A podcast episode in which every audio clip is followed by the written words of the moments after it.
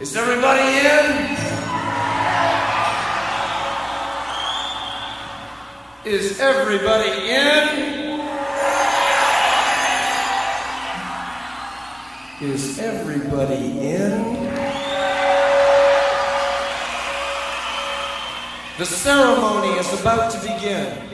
Hey everyone, James Labrie here of Dream Theater, and I want to welcome you to season 9 of Sobra La Dosis with Jonathan Montenegro. And we'll see you all out there in the land of music and fun. right? Okay, check it out. See you. Seven deadly sins, seven ways to win, seven holy paths to hell, and your trip begins. Seven downward slopes, seven bloodied hopes, seven your burning fires, seven your desires.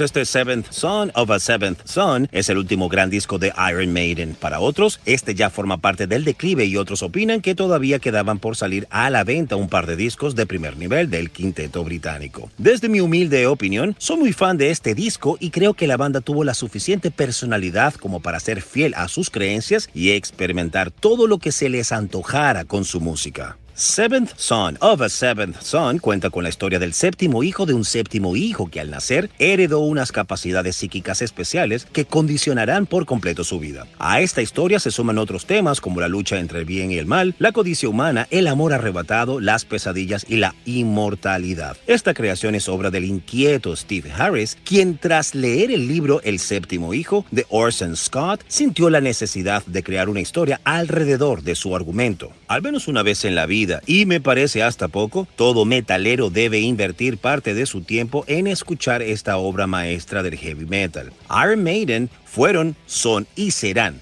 junto a un par de bandas más, los reyes del género, y gran parte de ese éxito es por trabajos como este, Séptimo Hijo de un Séptimo Hijo, Opening Track, Moonchild.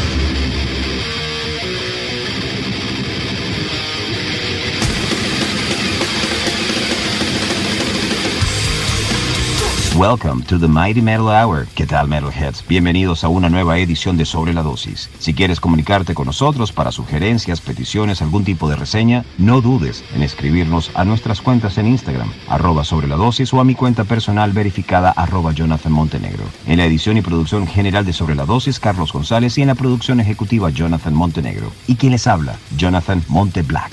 Welcome, welcome back. Esto es Sobre la Dosis.